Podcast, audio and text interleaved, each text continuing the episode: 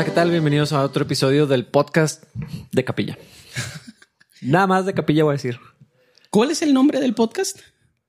Hablamos de esto la semana pesa- pasada, ¿verdad? Ya se me olvidó. Po- podcast de Capilla. Podcast de Yo- Capilla. yo por alguna razón siempre decía Capilla Calvario Chihuahua. No fue planeado, o sea, lo decía así, pero Hay otros capillas haciendo podcast ahorita. no sé. O sea, porque sé que la- probablemente algún pastor o algún líder de algún capilla está haciendo podcast, pero los capillas hacen podcast. O las iglesias en general hacen podcast. Hacen. ah, algunos pastores están haciendo esos videos así como spoken word, como motivacionales, Mm. influencers, etcétera. ¿Inútiles qué? Sí. ¿Sabes qué es lo curioso? Capilla Calvario, o sea, no debería ser el nombre de la iglesia. Ah, es cierto. Sí, sí, sí. O sea, Debería ser Capilla Calvario algo. ajá. Y por eso eh, en nuestra iglesia es Capilla Calvario Chihuahua, pero Capilla Calvario es el nombre de, del movimiento, o sea, de la organización. Todas las Calvaris son Capilla Calvario. O sea que nuestra iglesia se llama Chihuahua. Ajá. Mm, excelente. ¿Cómo le pondrías si le cambiáramos el nombre? Que yo a estas alturas digo, "Eh, no vale la pena. Pero si le tuvieras que cambiar el nombre, ¿has pensado en alguno? Yo sí pensaba en hacerlo como quiera, ¿eh? Por, por cuestión de afiliación. Mm. Eh, es, es medio complejo, pero to- Como de respetar el... Ajá, sí, sí, sí. Pero ¿has pensado en algún nombre? Sí, ni uno que me convenza. Maranata. ¿Mm? La huerta. Pero, ¿por qué la huerta? Por el, árbol, vez. el árbol. Mm, ah, ese es un buen punto. El olivo. Ah, ese ya existe, dice una iglesia mega. ¿Qué tan Juárez. romántico te irías con el nombre? Ah, Como Capilla Calvario Encuentro. no. Capilla Calvario... No, no se me ocurre nada. no. Revive. Reviva. Reviva. Mm. Eh, O algo Quiero que decir asco, pero y lo dice una iglesia se llama así. o algo pena. que quiera decir eso, pero que no suena así como. Es como con las mueblerías. o sea, Florece, Capilla Calvario. Florece. florece. Mm, a- a- algo así.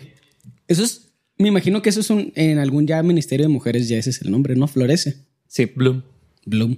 Mm. Pero ¿Y en español? ¿No se llama Florece? no se llama en inglés. Mm. Pero, pero sí, sí he pensado que tal vez sería importante tener nuestra propia identidad. Porque ahorita somos Capilla Calvario en Chihuahua, como hay Capilla Calvario en miles de partes del mundo. Entonces, no, no, es, no es una identidad, es como decir Iglesia Pentecostal, Chihuahua. Mm. Sierra Tarahumara Calvary. Rocky Mountain Calvary.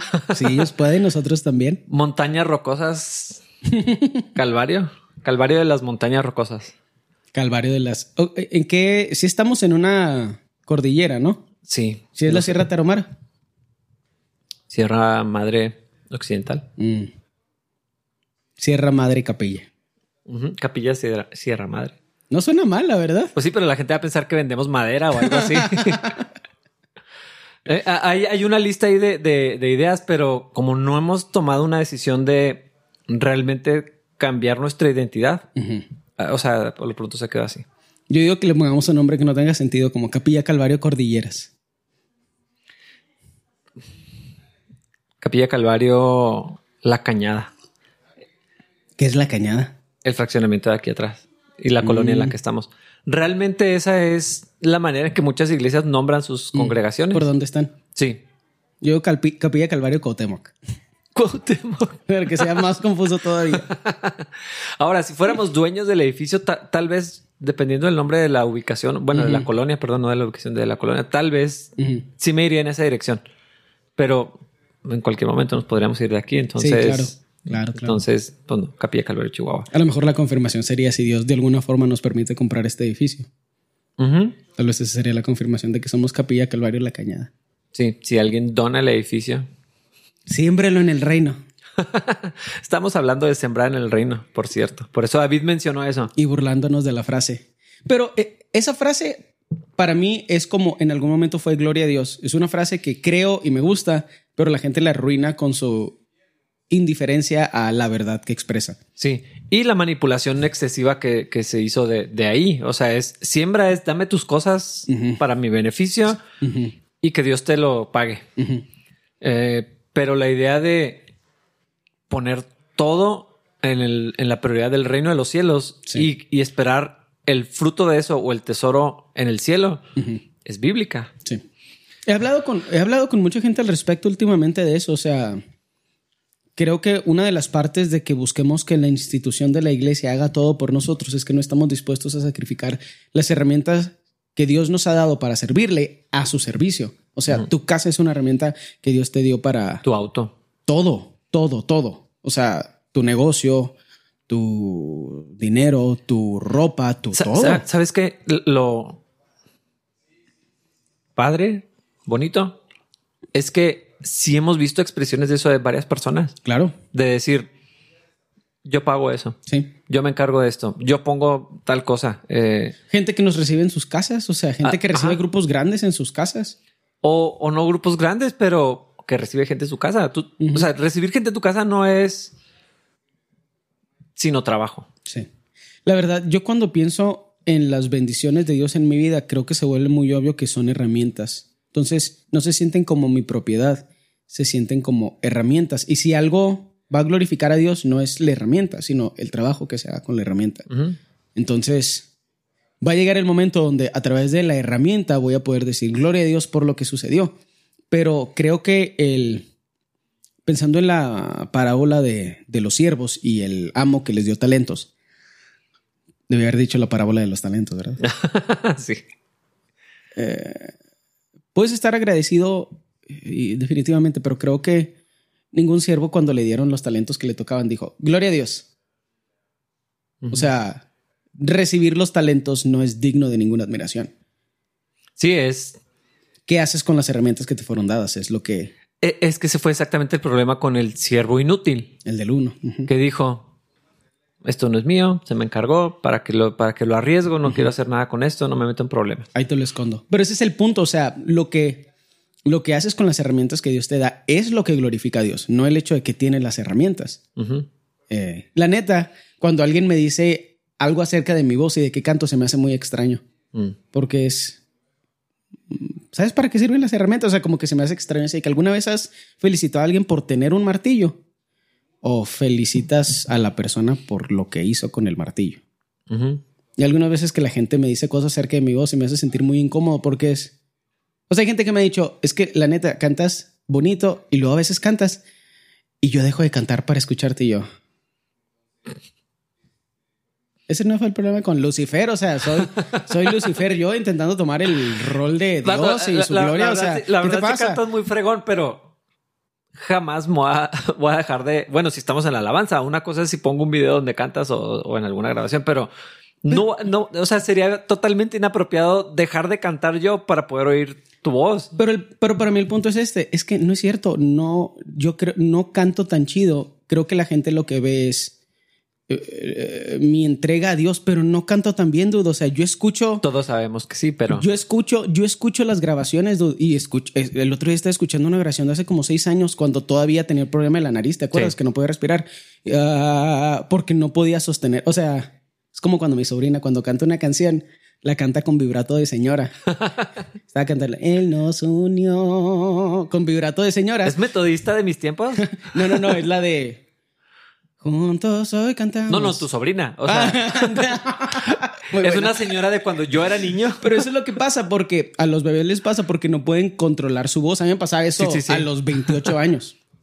Mi punto es, creo que a veces como que vemos cosas que creemos que estaría chido tener y no nos damos cuenta que son herramientas para glorificar al Señor. Y hasta que el Señor no sea glorificado, La herramienta no es nada. no es digna de ninguna admiración.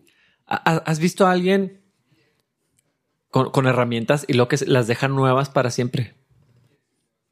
Yo planeo hacer eso. Eh, Porque no planeo utilizarlas, porque no sé util- utilizar herramientas. pero eso es esa- exactamente el- el- la parábola de los talentos. O sea, qué padre que tienes todo esto y qué haces con eso. Nada. Una vez clavé un clavo. Eso es lo que me da miedo de comprar una caja de herramientas. dude. O sea, de que siempre se me hace que es mejor invertir en gente que lo sabe hacer bien y darles dinero y no comprar un montón de herramientas que no sabes utilizar bien y de aquí a que la aprendas a utilizar vas a arruinar un montón de cosas. Yo todo lo arruino antes de poderlo dejar bien, pero No, y la verdad hay algo bueno en eso. Yo a veces lo que siento es como un poquito de... no es carga social, es como, lo intento hacer yo o le pago a alguien de mi comunidad cristiana que sé que lo puedo hacer excelente y a lo mejor yo después puedo aprender. Mm. Pero creo que hay una parte de mi orgullo que estoy intentando callar de, no, pues yo lo puedo hacer. Y hay muchas cosas que mi papá me enseñó a hacer. Bueno, pero ahí, eh, es que también depende de qué estamos hablando. O sea, Sí. si es un mueble, obviamente págale a alguien para hacerlo. Sí. Eh, si es hacer hoyos Nivelar en un la, cua- Ajá, si sí. es hacer hoyos en la pared, a mí no me pagaste, entonces Yo lo único que quería era no comprar un taladro. yo no recibí nada por eso. Incluso llevaste pan, creo. Mm, gloria a Dios. Es, es mi servicio al Señor. Ah, Voy a- exacto. Voy a, acumular tesoros en el cielo. Pero esas herramientas que utilizaste no merecen ser glorificadas o admiradas hasta que las usas para el servicio del Señor. Sí, o sea, que me hubieras dicho, oye, qué padre que tienes esa caja de herramientas en tu Ajá. casa. Mm, y luego, ¿qué? Sí. ¿Cuál es el mérito de tenerlas? sí. Alguien con dinero puede tener un montón de herramientas y Sí. No, y a veces ni tienen el tiempo de usarlas. dude. O sea, yo a veces veo eso en la gente, o sea, veo, veo eso en gente que añora los tiempos de su juventud en función del tiempo libre que tenían y dicen, ah, voy a ponerme a arreglar este carro porque cuando tenía 16 o 17 lo hice con mi papá y nunca, o sea, compran un carro, o sea, conozco gente con mucho dinero que compra el carro y nunca lo puede arreglar. sí. Y se, o sea, y pues es como que triste así de que pues le tuve que pagar un chavo para que me lo arreglara. Cuando yo lo, o sea, es como que algo emocional de que me, me habría gustado arreglarlo. Problemas de ricos también, ¿verdad? O sea, Sí, sí, sí. tengo tanto dinero que me compré un carro para arreglarlo, no lo puedo arreglar, entonces le pagué a alguien para que lo arreglara. Yo Pero- me compro un carro porque lo necesito usar, no para arreglarlo. Ojalá, ojalá algún día pueda llegar a eso, pero Pero, o sea, pero está interesante y pienso mucho en eso cuando pienso en el dinero, cuando pienso en los talentos, cuando pienso en las herramientas. Ponerlas al servicio de Dios. Ayer hablaba de alguien, habla- hablaba de eso con alguien que, que me decía que, o sea, el valor de la comunidad y cómo invitar a alguien a tu casa. Y digo, sí, pues que ese es el talento. Nuestra casa también es uno de los talentos que Dios nos dio. Recibe Sí. gente ahí y pues es un poquito incómodo y sientes presiones sociales que a lo mejor no son espirituales. Así hay que mantener a la gente entretenida o, o darles una buena comida Sí. o que la casa se vea muy bien. pulcra. Ajá. Am, pero el talento de tener un techo se me hace que es uno que desperdiciamos. Sí, totalmente. Y eh, por eso es muy interesante que requisito, o sea, un fruto de la vida cristiana debe ser la hospitalidad. Requisito para los líderes es la hospitalidad. Sí, O sea, no es opcional. sí. O sea, si lo que tienes no lo usas. Ayer con esta persona platicaba, le decía una frase que me dijo a mí un pastor hace como 18 años. Me dijo, "Am, el ministerio comunitario casi siempre es matado por el matrimonio. En realidad no dijo el matrimonio, en realidad dijo las esposas. Mm. Y se me hizo así como que una frase muy fuerte, pero sí es cierto, las expectativas sociales para las mujeres a veces son tan incongruentes con el mundo real que invitas a alguien a tu casa y no está perfecta y crea conflictos entre la pareja. Sí. Y ves, pero eso no es una expectativa divina. Y la neta, si invitas a alguien a tu casa y no está pulcra y lo nota y te juzga, pues es su corazón. Que no vuelva. No, pues no solo eso, o sea, el problema es su corazón. Si estuviera pulcra, ya harían otra cosa que criticar. O sea, ese es parte del beneficio de del beneficio y del reto de recibir gente en tu casa. O sea, reta tu humildad. Pero es que para mí la hospitalidad, he, he pensado mucho, mucho en, en- en ese aspecto y probablemente para mí antes, hace algún tiempo, era de los últimos a considerar. La hospitalidad no es abrir solamente tu casa, es que abres tu vida y se revelan un montón de cosas precisamente. Exacto. Entonces, cuando abres tu casa tal y como está, eh, o estás haciendo lo mismo con tu persona. Eh, es no está perfecto y está medio tirado, no había limpiado, el baño no lo lavé o yo qué sé, eh, no tenía preparada el banquete de manjares. O sea, pues esto es lo que hay ahorita para ofrecer. Eh, o sea, eso, eso saca algo del- del- de lo que hay en el corazón. Sí. Lo mismo que tener que esperar a dar toda una imagen coherente con algo, con la idea de presentar algo digno. También estás reflejando algo en el corazón. O sea, no estoy listo para exhibirme Ajá, de exactamente. Exactamente. Y por eso la imagen de que los pastores están apartados y son lobos solitarios, que por cierto los lobos no son solitarios. Eh, gente ignorante. Pero esa idea de que no te conozcan para que no te puedan juzgar es de... Pues que escondes, ¿no? Exactamente. Ahora. ¿Y qué crees que es el cristianismo? ¿Qué crees que tú puedes ser perfecto? o sea, que pues sí, qué pena, o sea, qué pena que, que la gente vea tu vida. Pero. A veces siento eso de Foxtrot, ¿eh? O sea, porque Foxtrot de muchas formas es, es como que la herramienta media mientras en mi matrimonio trabajamos para abrir más nuestra casa. Mm. Extremadamente político, lo dije de la forma más política posible. y aún así lo siento, o sea, siento así de que, o sea, viene gente y pues el piso está sucio porque es un café y pues no está perfecto y está en movimiento y a veces los chavos no están atendiendo y me da como que un poquito de, mm. de pena. O sea, yo pensé que se iba a separar eso, pero no, o sea, se siente como algo tuyo y está recibiendo a la gente un lugar que es un lugar humano, o sea, no, es, no hay perfección, entonces pues a veces el servicio es lento, a veces a los chavos se les olvida lo que tienen que hacer, que es atender a la gente. Y estoy así como que un poquito tenso y quiero meter las manos y lo ahí se ve así como que cierto deseo de control que hay en mi corazón o, estamos eh, mi esposa y yo, Fernández, así como que les ayudamos. O sea, como que se siente raro, o sea, me siento, siento que me, que me veo como una señora de las películas de los 60, así intentando hacer que todo parezca perfecto. Y como que me relajé y dijo, no, o sea, pues nada más es un lugar, o sea, de humanos. Y si me siento aquí así, que es un negocio, nunca, nunca vamos a poder recibir gente en la casa, o sea, porque vamos a estar extremadamente aprensivos a, en búsqueda de una perfección que no solo es innecesaria, sino es incorrecta. Sí, y, es que de alguna manera u otra tiene que ser a fuerza una proyección de otra cosa. No, no puede ser algo separado de, no, es que no me importa que me conozcan, pero sí me importa que, o sea, no, no, no, se puede. Por, eso, o sea, lo, Y sí da vergüencita, ¿eh? O sea, a mí sí, ah, o sea, cuando viene alguien que conozco y que me conoce y que conoce cómo me gustan hacer las cosas y Foxtrot todavía no refleja eso, o sea, acabamos de entrar. Sí, sí, es como... O sea, como que quiero meter las manos en un lugar donde no necesitan ser metidas para solucionar un problema que no existe. Sí, pero yo, creo que lo mismo puede pasar en, la iglesia, que aunque no es mi iglesia, pero yo soy el pastor. Claro, claro. Entonces... Que yo me aloque en un fin de semana así en la alabanza y todo. Qué penita. O, o no sé, pinacates tirados por todos lados, porque pues lluvias, ¿no? y, eh, y, porque los seres vivos existen, o sea, como que a veces el, eh, control y el orgullo a veces el protocolo no salió como quisiéramos, este falló algo en el sonido que no, no pasa mucho, pero lo que sea. Eh, eh, es una manera de, ser expuesto. Sí. De que, ah, mira, pues no que muy perfecto, pero ¿de dónde viene eso? Si no es de una mala fuente. Entonces, ¿es orgullo? ¿Es orgullo? Creo que está muy chido toda la meditación, meditación alrededor de la hospitalidad que no hemos hecho. Porque de verdad no he encontrado artículos o ni siquiera libros ni, nada, nada. O sea, no, creo que no se habla mucho sobre eso, pero es más importante de lo que, de lo que la mayoría consideramos. Pero si lo vemos que está entre los requisitos para los líderes, que es el estándar para los cristianos, debería de, de decirnos algo. Entonces. Y ahí la neta creo que los esposos tenemos que invertir mucho porque creo que este pastor tiene razón.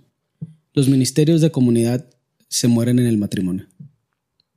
Sí, es, es algo que es muy interesante de considerar. Porque, y yo lo he dicho muchas veces porque lo veo cada vez más obvio, la gente vemos los talentos y el carisma en particular para el pastorado. Peor todavía con la cultura que tenemos ahorita de redes sociales, de apariencia, de influencia, de relevancia y todo esto. O sea, el, talento, el carisma y el outfit es lo que se evalúa en un pastor. Y el outfit, qué ridículo. Bueno, sí, qué ridículo que es. No, sí es. Debería ser irrelevante. O sea, qué padre que un pastor se vista fregón. Eso no, es el problema. Pero si eso es lo que se admira, la forma y la presentación, no del mensaje, sino de la persona. Ah, pero a mí se me hace tan raro que alguien le ponga muchísimo interés a lo que se viste, como que para mí es una señal de que no es una persona interesante. Mm. Porque cuando no tienes algo interesante que decir y tu expresión personal es cómo te vistes, se me hace súper lucer eso, la verdad. Pues, por decirlo menos, tal vez. Tengo mis propias ideas también con eso y... No, y no es de... O sea, hay gente que tiene lana... Es más, hay gente que tiene estilistas o sea, no estoy diciendo que eso esté mal, o sea, cuando eres una persona pública, pues a lo mejor no puedes andar como yo ando, pero que esa sea tu identidad, que lo que la gente te admire es cómo te vistes. loser. Eres un loser. dude. Pero eso, eso revela lo que pensamos de lo que la Biblia dice o lo que ignoramos de lo que la Biblia dice. Sí. Porque, Y a lo que le damos importancia, dude, qué asco. exacto, es que eso es lo que con lo que nos identificamos. Ese es parte del éxito de ciertos movimientos. Pero nomás vamos a lo que la Biblia dice: el carácter. Y es carácter. inseparable del de la esposa. Inseparable. Primero, porque la Biblia dice que son uno, pero antes de hablar de un don, primero es cómo está la casa. Por lo tanto, cómo está la esposa y los hijos. Cuando dices cómo está la casa, por favor, no malentiendan. No es, está perfectamente limpio, Bueno, o sea, por favor. ¿Cómo funciona el hogar? Sería una manera- mejor manera de decirlo. Porque No, es que lo que dices es entendible, pero luego la gente, especialmente la que le gusta flagelarse, ah, tiene, tiene Sí. que limpiar la mano. No, espérate, o sea, sí es bueno que esté limpia la casa, pero no es de lo que estamos hablando. no, y, y no es tan importante. ¿Y qué es limpio? O sea, Sí, ah, bajo qué estándar. mi Y, suegra es de las mujeres más limpias que conozco y yo puedo llegar a un lugar y pensar que está limpio y ella dice, o sea, literal de que haría esto. No dice, no dice nada. O sea, nada más es así como que. sí, Y todos así que tensísimos. así que, Voy a limpiar la Biblia otra vez, aja por hoja o algo, no sé. Porque es una mujer pulcra, extremadamente limpia y bien organizada. Pero pero y si, es y- un estándar personal. y- y entonces eso, eso va a determinar. Si fuéramos todos así, entonces eso tiene que determinar cuándo mi casa puede servir a otros. Exacto. O sea, eh, eh, la regla es, Perfección. ajá, y entonces lo reduce así. Pero si mi casa está abierta todo el tiempo y a veces es, perdón, está esto o, Y, está- y los juguetes de los niños y le sacas la vuelta, pero gloria Sí. a Dios que puedes estar ahí. o, eh, o sea, eso, o sea, pues sí, qué pena, hoy no está limpia la casa Y, y probablemente no, no te va a tocar verla en esas condiciones, pero está disponible y creo que eso es más importante. La generosidad, la apertura, la transparencia, la, la, El comer juntos, el poder platicar, lo que hace eso, vato, o sea, de que te baja la guardia porque pues estás en un lugar cómodo. Sí, y, y también el, hoy, pues hoy no estuvo, estuvo tensa la relación entre nosotros, pasó algo en la mañana, pero como quiera vamos a recibir a alguien. O sea, todo ese tipo de cosas Sí, forman parte de la hospitalidad. sí. Es, ah, esta es mi vida y está, es, es un libro abierto para el que la quiera ver y está disponible siempre, pues, probablemente con algunas excepciones, ¿no? Pero, pero no al revés. sí. Donde, Nunca está disponible hasta que esté perfecto. sí, entonces es la foto de Instagram. Sí. Sí, es que creo que eso aspiramos, o sea, que la gente viva la experiencia falsa de Instagram. Y eso no solo es innecesario, es inalcanzable. Sí, no, no es sostenible. Y, y, y la, la Biblia, al insistir con la hospitalidad y otros aspectos del carácter, a- al insistir que lo que determina para los líderes, hombres y mujeres, o sea, cuando, cuando está hablando de, de las personas respetables, las personas que deberían de enseñar a, a otros, los líderes de la iglesia, etcétera, siempre empieza por la casa. Siempre empieza por la casa. De hecho, la instrucción en Tito 2 para las mujeres que enseñan a las menores. O sea, nomás hay que leerlo. O sea, gira alrededor de la casa. Totalmente. No se limita al hogar, definitivamente, pero primero allí. Sí. Y, y- y- eso se tiene que abrir y eso tiene que estar expuesto con todo lo que eso significa. Y en Cristo no, no hay competencia, no hay celos, no hay humillación, no hay toxicidad. Tal vez es lo que quiero decir. Sí, Sí, sí. qué chido. Invítenos a comer, creo que es lo que queremos decir. Yo sí voy. Y vamos a empezar. Hoy vamos a empezar un poquito antes. O sea, vamos a empezar rápido el, el estudio. Solo rápido. 25 minutos. Nos tardamos en. En lugar de 40 es bastante avance. Una disculpa, ¿eh? No, yo no me disculpo. Yo tampoco, pero me gusta fingir. Vamos a fingir. Eh, o sea, es que otra vez se montaba más rápido, entonces no me molesta tanto. Pero vamos a entrar al 5, Efesios 5. Y vi- vienen cosas bien interesantes en, en el, en el 5 y más adelante en el 6 también. Pero voy a empezar del 1 al 14. Por lo tanto, imiten a Dios en todo lo que hagan porque ustedes son sus hijos queridos. Vivan una vida llena de amor, siguiendo el ejemplo de Cristo. Él nos amó y se ofreció a sí mismo como sacrificio por nosotros como aroma agradable a Dios. Que no haya ninguna inmoralidad sexual, impureza ni avaricia entre ustedes. Tales pecados no tienen lugar en el pueblo de Dios. Los cuentos obscenos, las conversaciones necias y los chistes groseros no son para ustedes. En cambio, que haya una actitud de agradecimiento a Dios, pueden estar seguros de que ninguna persona inmoral, impura o avara heredará el reino de Cristo y de Dios, pues el avaro es un idólatra que adora las cosas de este mundo. No se dejen engañar por los que tratan de justificar esos pecados, porque el enojo de Dios caerá sobre todos los que lo, desobedecen. No participen en las cosas que hace esa gente, pues antes ustedes estaban llenos de oscuridad, pero ahora tienen la luz que proviene del Señor. Por lo tanto, vivan como la gente de luz, pues esa luz que está dentro de ustedes produce solo cosas buenas, rectas y verdaderas. Averigüen bien lo que agrada al Señor. No participen en las obras inútiles de la maldad y la oscuridad, al contrario, sáquenlas a la luz. Es vergonzoso siquiera hablar de las cosas que la gente malvada hace en secreto. No obstante, sus malas intenciones se descubrirán cuando la luz las ilumine, porque la luz hace todo visible. Por eso se dice, despiértate tú que duermes, levántate de los muertos y Cristo te dará luz. Está muy buena esta porción. Sí.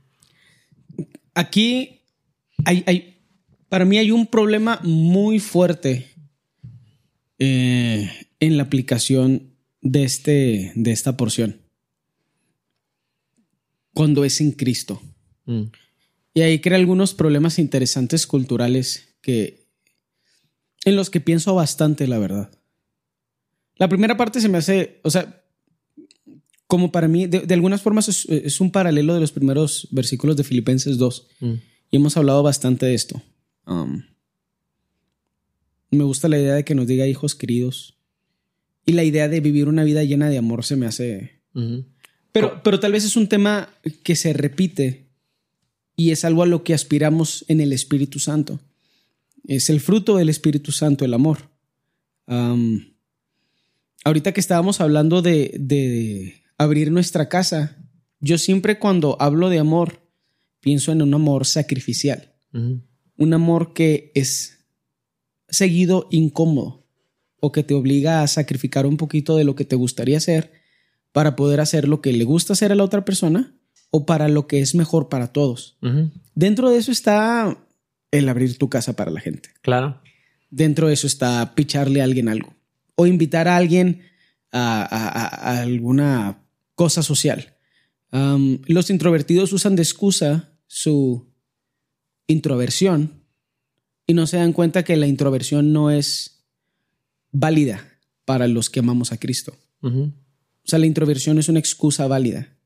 Porque si estás incómodo, sacrifícate tú. y, lo entiendo, o sea, y es incómodo y es un poquito, pero si sientes que tienes que abordar a alguien, lo haces en amor. Un amor que es sacrificial y que pone la necesidad de los demás por encima de las propias. O sea, se me hace tan extraño lo que ha sucedido en la iglesia desde la perspectiva pseudopsicológica, porque le da a la gente permiso de ser la versión más mediocre de ellos. Y eso no es algo que le pasa a la gente extrovertida. La gente extrovertida tiene muchos otros problemas. Nosotros tenemos que considerar cosas como en las muchas palabras no falta el pecado. Pero la gente introvertida peca de indiferencia, peca de pasividad y peca al olvidar que cuando amas, sacrificas. Cuando amas al cuerpo de Cristo, sacrificas tu comodidad social y emocional por los demás. Te tienes que extender. Y, o sea, no es cómodo. O sea, jamás la Biblia menciona que eso es cómodo. Hay satisfacción porque hay plenitud cuando estamos a la voluntad de Dios. Hay gozo, hay, hay vida. Pero hay camaradería, o sea, convives. Pero, pero, pero sí hay un, hay un esfuerzo. O sea, lo, hemos dicho antes, ¿no? O sea, pues preferiría estar en mi casa ahorita viendo la tele o leyendo o X, o sea. Y creo que a veces la gente no, no nos cree porque lo seguimos haciendo. Ajá. Porque no están acostumbrados a sacrificar lo que quieren por lo que necesita ser hecho. Sí. Fíjate que ese para mí, o sea, ese aspecto con los, los introvertidos, pero en general, el efecto más grande que yo he visto de toda la influencia de la corriente psicológica y aún psiquiátrica, eh, o, sea, todo ese pensamiento de victimizar a la gente. Claro. Eh, de dar, o sea, de proveer excusas. ¿Por qué no era tu pecado? ¿Por qué lo que hiciste no es tu culpa? ¿Por qué que te portes así no es tu responsabilidad y un montón de otras cosas. Ah, y, si se malentiende lo, que estoy diciendo, este, lo, siento porque no puedo explicarme a mí mismo con todo lo que estoy tratando de decir, decir y no decir. Pero mi, mi problema es cómo se vuelve tan fácil escudarnos en una enfermedad, un problema, algo que no he querido resolver, algo que no le he llevado al Señor, pecado o aún en, medio de la enfermedad. O sea, ¿dónde encontramos en la Biblia que aún nuestros males físicos reales nos dan permiso de ofender a Dios o de lastimar a la gente? O, ajá, exactamente. O, dónde es la cláusula para no, pues yo no aplico. O sea, esto no aplica para mí. Porque, me siento mal o algo así. E, exactamente. Ahora, es cierto, el, descanso es importante, atendernos es importante. o sea, claro que estoy o sea, considerando todo eso, pero a veces, sintiéndonos terrible, pues tenemos que funcionar. Eh, y eso glorifica a Dios. E, exactamente. Y no se trata de ser los mártires y, o sea, porque creo que también al considerar todo el consejo de Dios, piensa lo que dice, por ejemplo, sobre el ayuno. Lávate la cara, y no andes haciendo, diciéndole a todo el mundo, Ay, es que me siento medio mal porque estoy, o sea, pues no, o sea, en algún momento alguien lo va a notar. Y lo, estás bien, estás medio pálido. Ah, bueno, pues ya puedes platicarlo, ¿no? Pero, pero creo que sucede lo mismo o, el principio que está, uno de los principios que está escondido en, ese pasaje es, eh, o sea, cuando estás sirviendo, no le estés publicando al mundo que que te está costando, que estás sufriendo, que o, no lo hagas de mala gana porque mm, si lo vas a hacer de mala gana no lo hagas. Mejor, mejor no, o sea, mm, pues, pues me siento mal, pero pues, pues miren lo que hago por ustedes, por, por, por amor a Dios. Yo no veo ningún amor aquí. ¿eh? El ofrenda, el servicio es como el ofrendar. No lo hagas por tristeza o con necesidad. Totalmente. Eh, yo, yo, yo también creo que eh, ese pasaje de el dador alegre es todo lo que damos. O sea, lo hacemos con alegría, lo hacemos por gratitud, lo hacemos como un servicio a Dios, por amor a la gente, por servicio a, la iglesia y, sin, hacernos víctimas. O sea, no, no, eso es lo que me preocupa a mí de los diagnósticos apresurados, muchas veces mal dados. Casi siempre, yo diría. Y, y sobre todo la manera del cristiano de recibirlo, porque esa es la peor parte. Que me digan, que tengo algo, eh, o sea, de alguna manera inmediatamente lo convertimos en, ah, ok, entonces no soy responsable. Sí, sí, se vuelve en un, es que sí soy. Ajá. Pero, ¿y Cristo? ¿Y el poder milagroso de la transformación en el Espíritu Santo? Sí, y fíjate, puedo mencionar a muchas, muchas personas en, esta área, pero pienso en la maestra de Jonás y su esposo. eh, no, puedo dar tampoco muchos detalles, pero si los conoces, tú los conociste, vinieron a la iglesia. Tendrían todas las razones del mundo, humanamente hablando, y que nadie se atrevería ni a juzgarlos ni a criticarlos para no servir a Dios de un montón de formas. Y están en México. O sea, en otra cultura, en otro país, ¿Ellos son americanos o...? Sí, vienen de Washington. Mm. ¿Qué están haciendo aquí? O sea, ¿por qué no están en sus casas cuidando sus cuerpos? Porque a mí me parece que ellos han entendido que su cuerpo es de Cristo. sus, cuerpos físicos son, le pertenecen al Señor. y, y si se lo van a terminar sirviendo a la obra del Señor, lo van a hacer. Gloria a Dios. Así les cueste lo que les está costando. Y no los quiero... Uh, Deificar o algo así. Sí, no, ni tampoco así como apelar a lástima, no algo. Respeto. les, tengo admiración por... Eh, pues sí, están viviendo... Están viviendo la vida cristiana. E, exactamente. Y aquí están. O sea, sirviendo, cumpliendo con lo que ellos saben que es el, llamado de Dios para sus vidas, al menos por un tiempo de... ¿Qué están haciendo aquí? Si no es eso. Eh, y, y al verlos a, personas como ellos y otra vez puedo tener una lista muy larga. Y digo, me veo a mí y digo, y me voy a quejar por lo que estoy pasando. No tengo permiso de hacerlo. Sí. Especialmente cuando eres testigo de alguien que en teoría está pasando por algo peor y como quiera deciden seguir viviendo para Cristo. Para mí un ejemplo muy, muy práctico de eso que he visto en mi vida es como Fernie eh, pues cuando está pasando por todo el proceso mensual de la menstruación. Y no permite que su actitud cambie, aunque cambia su físico. Nunca me ha hablado mal. Mm. Eso es algo muy extraño. Las mujeres se dan permiso de ser terribles personas cuando se sienten mal fisiológicamente. Es extraño. O sea, es bastante extraño porque es algo así que aceptamos. No, pues es que pues así es la vida. Pero es el mismo principio del que estamos hablando. Como tengo esto, tú te adaptas a mi problema. O a mi estoy situación. o a- así soy. Ajá.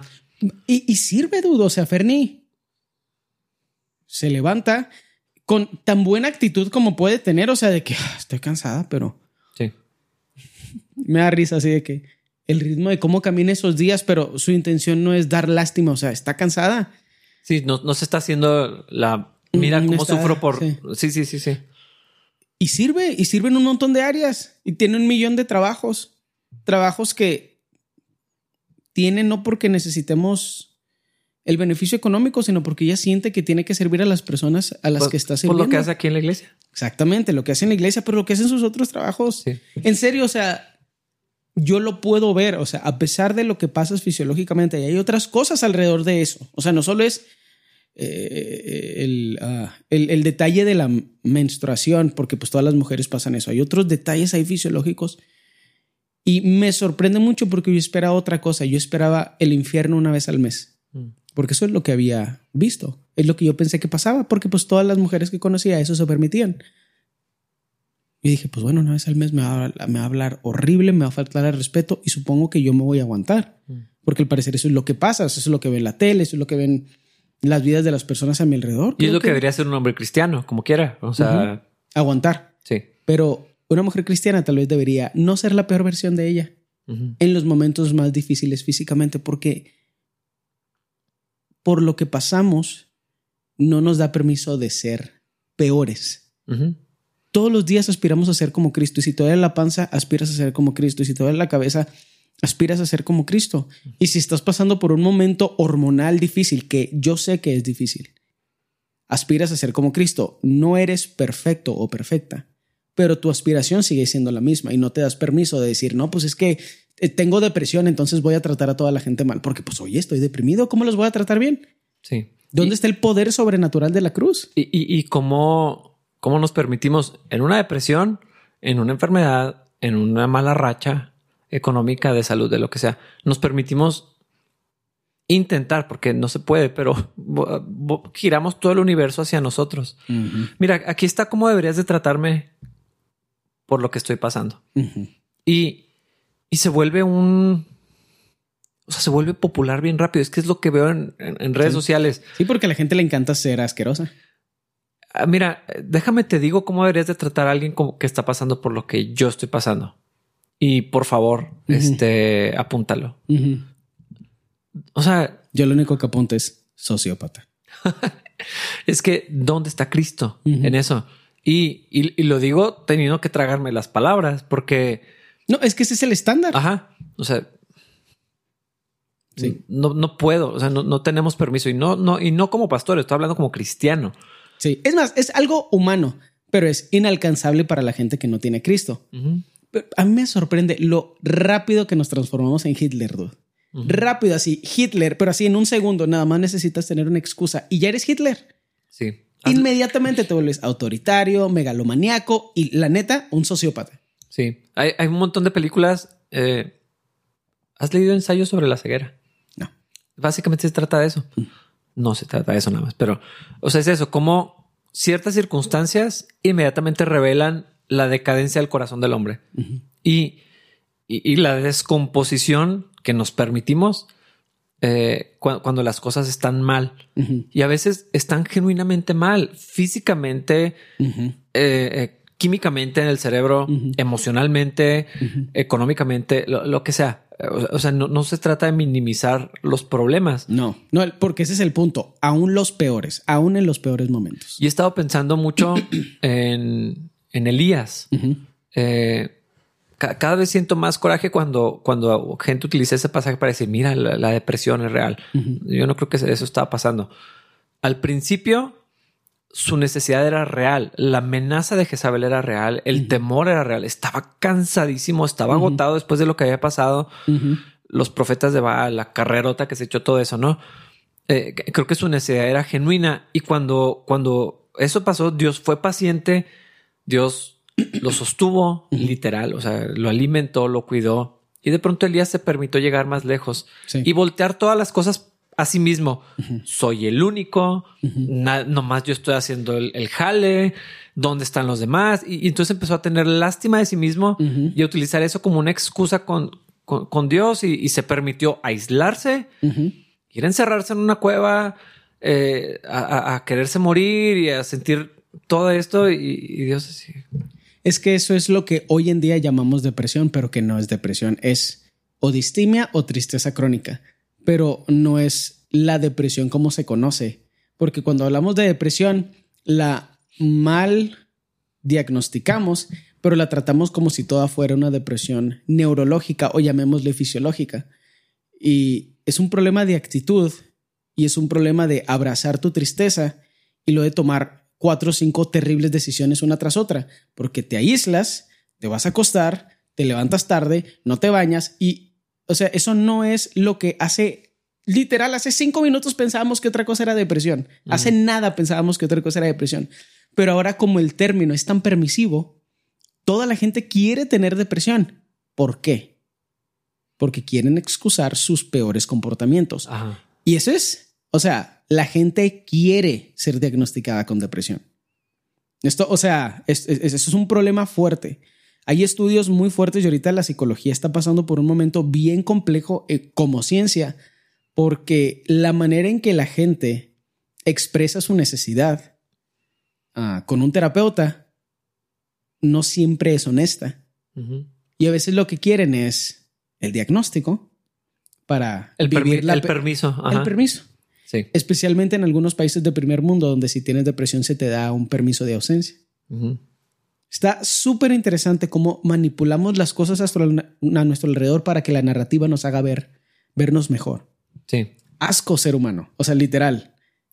Y el punto es este, no queremos minimizar los problemas, porque el punto es, en tu peor problema, cuando estás pasando por una pesadilla, Cristo sigue siendo el centro, Cristo sigue estando en su trono y la expectativa de caminar hacia la perfección de Cristo sigue siendo la misma. Sí, y, y la cosa de e, esta idea de que no, es que es un problema moderno. Entonces, es, como decir, o sea, sí la Biblia, pero tengo el libro del mormón. Es exactamente lo mismo. Así que es que ahora tenemos, tenemos esta ciencia, tenemos estos estudios, tenemos esto. Y entonces la Biblia no es tan relevante para siempre. Sí. O sea, antes sí era lo único que había. Ahora tenemos esto. O sea, a mí se me hace bien peligroso lo que lo, que decimos entre líneas es, o sea, sí el consejo de Dios, pero no, ellos no sabían esto. Pero cuando vemos a cómo Dios lidió con Elías en, esa situación, cuando Elías lo llevó muy lejos, fue así de que no tienes un montón de trabajo que hacer. Estás aquí encerrado cuando tienes gente a quien servir. Quiero, hay cosas que quiero hacer a través de ti y luego ya nos vamos. O sea, cuando yo diga, cuando yo diga, te llevo al principio fue paciente, o sea... Y se lo llevó, dude, qué gracioso. Sí, está muy interesante. Para que ya no estuviera... Ay, no, no voy a decir lo que iba a decir. Pero luego vemos a Pablo. ¿Quién tendría razón para estar deprimido? Pablo. Pablo. Estaba en la cárcel. No estaba bien de salud. Estaba corrido sin aceite. O sea, estaba acabadísimo. Eh, o sea. Y, y, todavía la historia personal de haber sido un mata cristianos lo que cargaba en su conciencia, que probablemente era una continua lucha, lo traicionaron los hermanos de la iglesia, se olvidaron de él, lo dejaron solo. O sea, eh, Pablo lo dice, ven a visitarme, me siento bien solo. Oye, tráeme, una chamarra, me estoy muriendo de frío. Y, o sea, y jamás, jamás se permitió ser una víctima, aún expresando su, su, su, su necesidad real, o sea, era genuina. Sí, no era una falsa fortaleza. E-, exactamente, no estaba siendo optimista porque las cosas, todo obra para, para bien y algo bueno mejor me va a pasar. O sea, no, eh, eh, estando, hay un pasaje que dice, no lo recuerdo bien, perdón por mi ignorancia, pero dice como, ah, perseguidos, pero no destruidos. No Sí, dice sí, eso, sí, pero ¿recuerdas esa, Sí, esa parte? angustiados, pero no sé. Sí, sí, sí, sí, sí. O sea, no está diciendo vamos a hacer como que todo está bien, la vida cristiana es perfecta. Dice exactamente, o sea, angustia, persecución, sufrimiento. Le mordió la víbora, lo apedrearon varias, dos veces. Antes de la víbora también naufragó. o sea. O sea, me acabo de salvar y, y- y por lo general ese tipo de cosas es, y encima de todo lo que me pasa, Ajá. me muerde la víbora. Eh, o sea, yo, yo creo que la, la Biblia es relevante siempre, siempre, siempre y autoritaria por encima de cualquier otra cosa. Entonces, de- decir sí, pero se me hace inadmisible en, en cristianos. Y habla de que no, no entendemos el punto de la Biblia porque el punto de la Biblia es caminar en la dirección de la perfección de Cristo y no hay problema moderno que eso no solucione. O sea, que, Exactamente. pero ¿qué vamos a hacer con la manipulación ge- genética? Ser como Cristo. ¿Qué vamos a hacer acerca del aborto y los derechos de la gente trans y los matrimonios gays? Ah, ser como Cristo. Todo es fácil cuando tu objetivo es ser como Cristo, porque las cosas que están alrededor cambian, pero ser como Cristo es la solución para todo. Sí. Y, y los cristianos podemos ser como Cristo. Ese es el punto. A, a mí me Aquí gusta. está la receta. Es que me gusta porque dice, mm, ¿dónde está? Imiten, vivan. O sea, está dando, averigüen lo que agrada al Señor, no hagan, si hagan. O sea, cuando está dando instrucciones de lo que podemos hacer y lo que, o, perdón, lo que debemos hacer y lo que no debemos hacer, está hablando a cristianos, a gente que puede hacerlo. Yo como cristiano puedo averiguar cuál es la voluntad de Dios. ¿Por qué? Porque tengo acceso a la Biblia y tengo el Espíritu Santo que, que va a traer vida a través de lo que lea o de lo que escuche o de lo que alguien me diga. La comunidad, claro. Y, y, y entonces puedo vivir como Cristo, puedo imitar a Cristo. E- e- Este mensaje no lo podemos publicar en redes sociales para el mundo. O sea, no, no tienen la capacidad de, de- de imitar a Cristo. Nosotros sí, porque la misma vida de Cristo está en nosotros y entonces puedo vivir de la manera que aquí dice. Y entonces, si estoy pasando por depresión, si estoy enfermo, si me estoy muriendo, si alguien de mi familia se está muriendo, si tenemos una terrible racha económica y deudas o problemas, o sea, en medio de eso, en medio de eso, puedo imitar a Cristo, puedo someterme a Cristo. Y a lo mejor es algo que necesito hacer más seguido de lo que lo hacía cuando las cosas funcionaban bien. Totalmente. Eh, pero, pero, o sea, no, no, hay, no hay razón para no. Nada es una excusa para no ser como Cristo. Nada es una excusa para no ser como Cristo. No estoy diciendo que siempre podemos ser como Cristo todo el tiempo. Aspiramos a eso, pero a lo mejor es una perfección en la que es una dirección en la que caminamos que no alcanzamos. Pablo lo dice, pero nada es una excusa. O sea, cada vez que me bajo de la cruz, no es porque la situación es tan difícil que me resbalé de la cruz. No dudo. O sea, dejé que el pecado, o sea, fue a levantar al, al- al- hombre viejo. Así, oye, Sí. eh, nos sentimos tristes, entonces hay que maltratar a nuestra esposa. Nada, nada nunca es una excusa para no aspirar a ser como Cristo. En ninguna circunstancia, no importa qué tan mal te vaya. Y eso tiene muchas implicaciones, pero también sabemos que esa es la mejor vida. Ahora, la neta, quería que nos enfocáramos primero en esto porque a, la- luz de que la aspiración es ser como Cristo, la segunda parte se me hace que puede ser un poquito más fácil de digerir cuando empieza a hablar de todo lo que tiene que ver con cuentos obscenos, conversaciones necias y chistes groseros. Porque creo que a veces aplicamos eso en el lugar incorrecto. Creo que este en particular a mí me ha tocado, a mí me ha tocado verlo aplicado a niños, papás aplicándole este estándar a niños en vez de aplicárselos a ellos como adultos. Todas, eh, eh, claro, definitivamente no queremos que los niños estén viendo cosas que son insanas y cosas Claro, por el sí, estilo, sí, sí. pero esto suena a una crianza estricta, pero también innecesaria. Porque si el objetivo no es Cristo, entonces pues son niños que nada más son inadaptados socialmente, pero no hay nada espiritual como fundamento para que ellos sean como Cristo y aspiren a ser como Cristo. Niños criados así son los que en la adolescencia se apartan.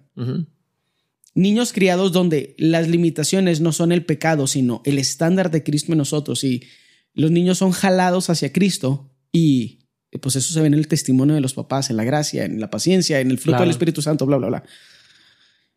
Se me hace que es bien diferente la reacción y este estándar es para los adultos. ¿Qué tan tonto eres cuando platicas? ¿Qué tan necio eres en tus conversaciones? ¿Qué tan marrano te permites llegar cuando estás teniendo una conversación en la que crees que hay confianza? O sea, qué tan vergonzosas son las cosas que dices. Y, es que eso tiene que ver con todo lo que hemos estado estudiando en, Primera de Corintios con el, uso de mi libertad cristiana. Yo puedo manejarlo porque somos adultos. Podemos tener estas conversaciones asquerosas y participar y no me va a afectar, no me hace nada, pero tampoco honra a Cristo. Entonces ya se perdió el propósito de, de las cosas. Y de la conversación, o sea, ¿por qué estás hablando de eso entonces? Sí. Que sí he participado, o sea, debo admitir que me ha tocado escuchar conversaciones como esa. Yo no tengo tanto tiempo casado y creo que después de casado lo entendí un poquito mejor. porque también entre cristianos, eso es algo más raro tal vez, pero entre cristianos creo que una vez que tienes una vida sexual que es válida, ¿Sí me explico? O sea, pues estás casado, ¿quién te va a decir algo? Porque pues eres un adulto. Pues estás en la voluntad de Dios, en, en, esa área. Pero, pero espérate, o sea, tampoco seas un marrano. Sí, sí, sí. O sea, ese es el punto, o sea, de que, ay, pues todos estamos casados y los sí, pero todos amamos a Cristo y yo conozco a tu esposa. O sea, ¿qué estás haciendo? Sí. O sea, ¿con quién te estás luciendo? Todos somos hombres. Me encantó. Una, vez un hermano dijo eso. Alguien estaba diciendo un chorro de mentiras. Solón se apellida. Y me encantó esa frase. le dijo a un chavo más joven, le dijo, oye, ¿a quién quieres impresionar? Aquí hay puros hombres. Es de las mejores frases que he escuchado en mi vida y siempre pienso eso. O sea, Necesito hay que tener un lugar para utilizarla. Hay que tener cuidado con nuestras anécdotas. O sea, la neta, hay algunas anécdotas que platicamos que en teoría son como que de libertad, pero nada más son humillaciones a nuestra familia y a nuestras parejas. O sea, espérate, vato. ¿Qué es eso? ¿Qué estás diciendo? Sí. Y pero esas reglas sí se las aplicamos. Ey, no veas eso a los niños, a los adolescentes. Y eso no puedes decirlo. No escuches esa música desde que, dude, tú la pusiste. Sí, exactamente. ¿Sí me explico? O sea, tú, abriste ese camino, pero... Adultos escuchando reggaetón y luego esa letra, o sea, escuchando reggaetón y luego los hijos lo escuchan y lo, ¿cómo puedes estar escuchando eso? Pues... No digas así, mijo. Es que yo, yo pienso la, manera más gráfica para mí, porque es un recuerdo de esos que quedan como fotografías en la memoria. La mamá de unos amigos diciéndoles a mis amigos que no deberían de fumar. Mientras fumaba. Sí. Oh, gloria a Dios. o sea. Por la estupidez humana. Con o sea, haciendo el. Sí, sabes. No. Pero ustedes no hagan eso. Porque es muy malo. Por favor, o sea, eh, pero es exactamente lo mismo. Entonces creo que creo que sí es. ese, tipo de, anécdotas me encantan, la neta. Porque, o sea, no hay límite para la estupidez humana. O sea, no hay límite para lo poco que podemos percibir de nosotros mismos. Y la neta ya no me debería sorprender, pero todos los días me sorprende. O sea, todavía hay algo nuevo. Pero eh, eh, como dices, este estándar, y, no, no, había pensado en, esa aplicación, pero esto que está diciendo, sí, sí, es, sí es verdad que se usa para los jóvenes y los niños, mientras tenemos el cigarro en la mano. Y estamos así, echando el humo para el otro lado.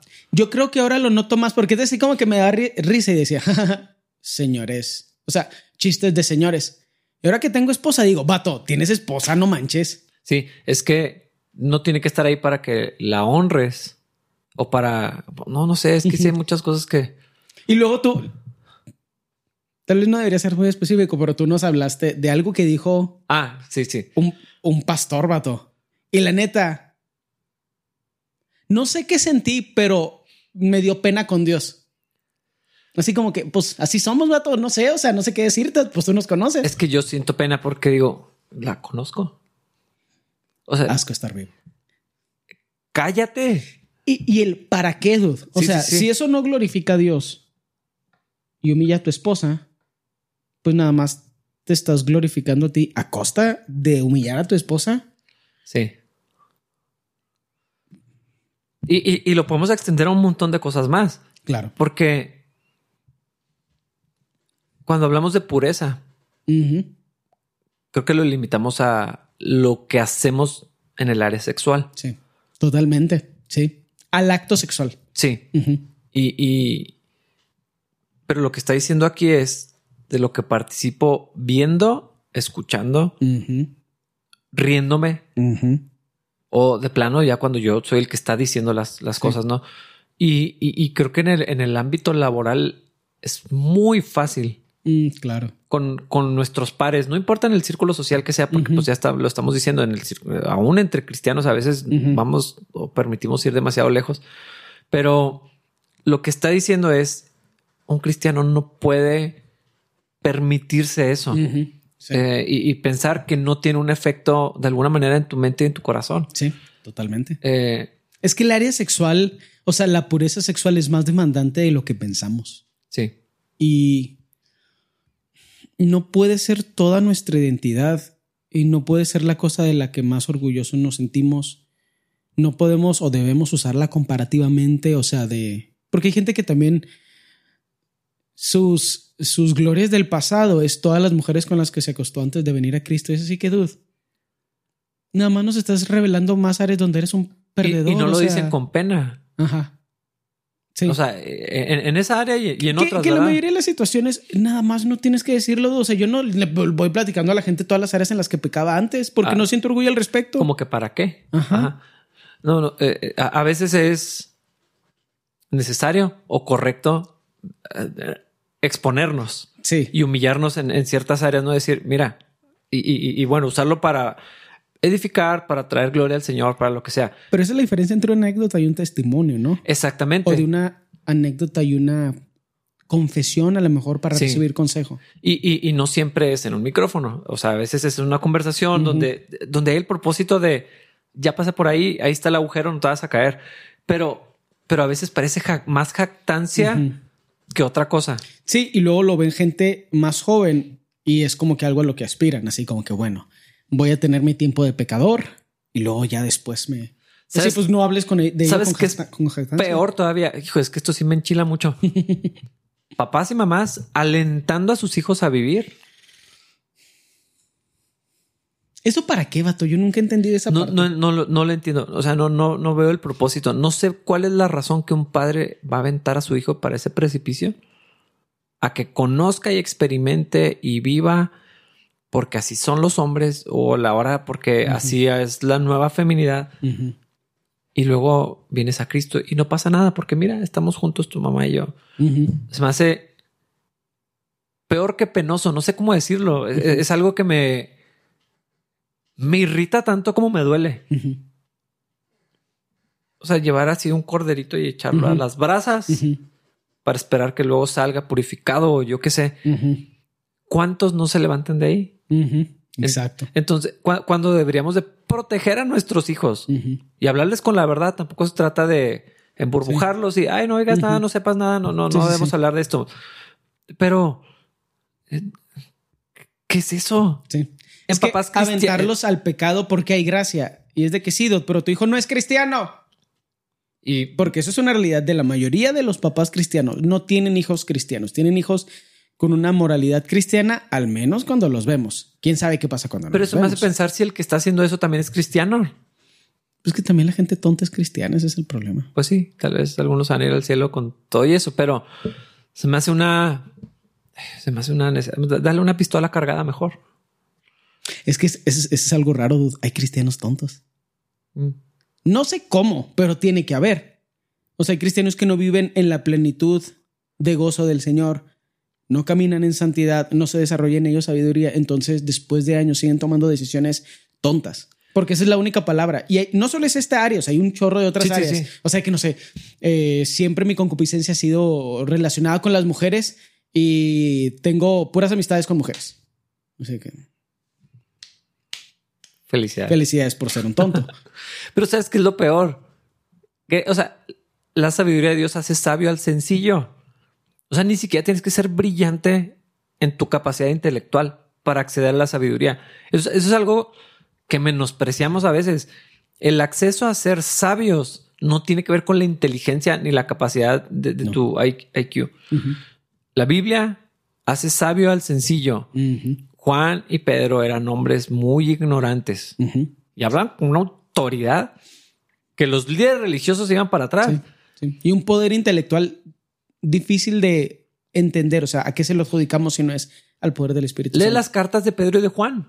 No parece que las escribió un hombre ignorante. Sí, un pescador. Ajá, que no tenía estudios, que Pero ¿no crees que eso es algo que pasa en el proceso de santificación? Y hay mucha gente que se queda estancada en una moralidad espiritual básica, una rutina cristiana mediocre y sí. nunca no pueden aspirar a ser sabios porque no están caminando en dirección de Cristo. Ahora, yo no me atrevería a decir esa gente no es cristiana y no es salva. Entonces, la, o sea, la neta, yo sí creo hay gente que ama a Cristo tanto como lo pueden amar y no participan del proceso de santificación, entonces nunca accesan la sabiduría que ahí está disponible para todo el que la pida. Y toman esas decisiones y es así que tú, ¿cómo estás tú? Sí, totalmente. Y yo creo que la misma carta a los Corintios es una evidencia de eso. O sea, les está hablando como hermanos y, los trata como cristianos cuando están viviendo. Vemos en otra carta cuando debiendo ser ya maestros, vatos. O sea, pero bueno. Y a Cristo también así de que hasta cuándo estaré con ustedes. ya sé. Vamos a terminar este podcast enojados. Perdón. Pero ya estoy feliz, la verdad. yo tengo hambre. Es que a mí el enojo me hace feliz. No sé por qué. Porque estás mal de la, cabeza. Yo no puedo. Bueno, te, debo dar gracias por todo. Te supongo que gracias también por. Gracias por esto. Señor. nos estamos riendo. Nos vemos en el siguiente episodio. Bye.